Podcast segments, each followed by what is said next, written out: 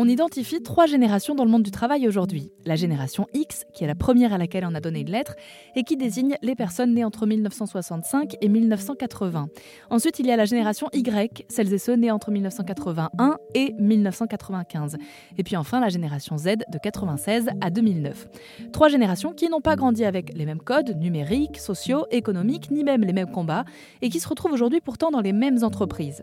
Une relation qui peut parfois être conflictuelle, donc Camille Pouèche, directeur du cabinet Cali Social, fait le constat. Il y a un conflit parce que les jeunes en veulent, entre guillemets, au plus de 45 ans, euh, de créer un environnement qui soit délétère. Et quand je dis ils en veulent, c'est-à-dire dans les comportements, on voit une, parfois une, volonté de punir.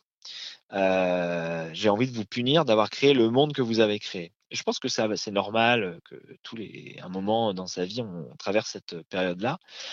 Et puis, euh, les plus de 45 ans, de dire euh, voilà, mais euh, vous ne faites rien. Euh, nous, les valeurs de travail, on les, avait, vous les avez pas. La réalité, c'est que, je dirais, les générations de plus de 45 ans, même un peu plus jeunes parfois, hein, ont appris à travailler, à construire la vie professionnelle avec d'autres piliers, d'autres règles, d'autres modes de fonctionnement. Et là, on a des, des modes de fonctionnement qui viennent, qui se heurtent en fait, hein, qui sont contradictoires. le fait de travailler beaucoup, de travailler dur, c'était des valeurs très très fortes, très très importantes. Il y a une certaine génération, et c'est, pas pour de mauvaises raisons, hein, pour de très très bonnes raisons, des raisons qui étaient nécessaires à l'époque, qui aujourd'hui le sont moins.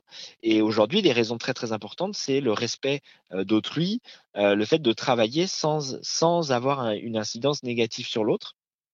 Et ça, c'est quelque chose qui n'existait pas, ça faisait pas partie des valeurs, c'était pas nécessaire à, à, l'époque des générations de plus de 45 ans.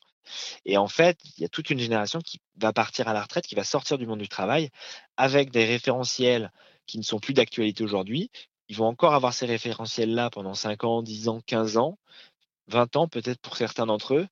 Je crois que finalement, euh, euh, les changements de société aussi profonds que ça, en fait, ils ont besoin aussi qu'il y ait un changement de génération qui s'opère. Et une génération part et, part avec des valeurs qui ne sont plus d'actualité. Et puis, il faut, faut préserver un petit peu, respecter un petit peu ce temps-là. Et ce temps-là, c'est 40 ans. Il faut environ 40 ans pour changer fondamentalement quelque chose d'aussi fort que nos attentes envers le monde du travail.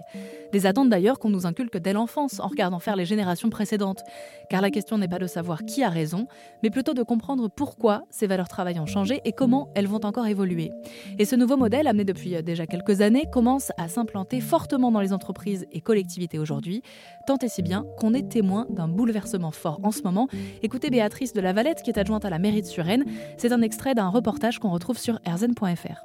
Et les jeunes aujourd'hui, dans la fonction publique, c'est plus le statut, c'est-à-dire l'emploi à vie qui les intéresse. Le salaire, c'est vrai que ça compte, mais les jeunes, ils regardent aussi tout l'environnement, la qualité de vie au travail. D'abord, ils veulent euh, des projets qui ont du sens, ils veulent du sens.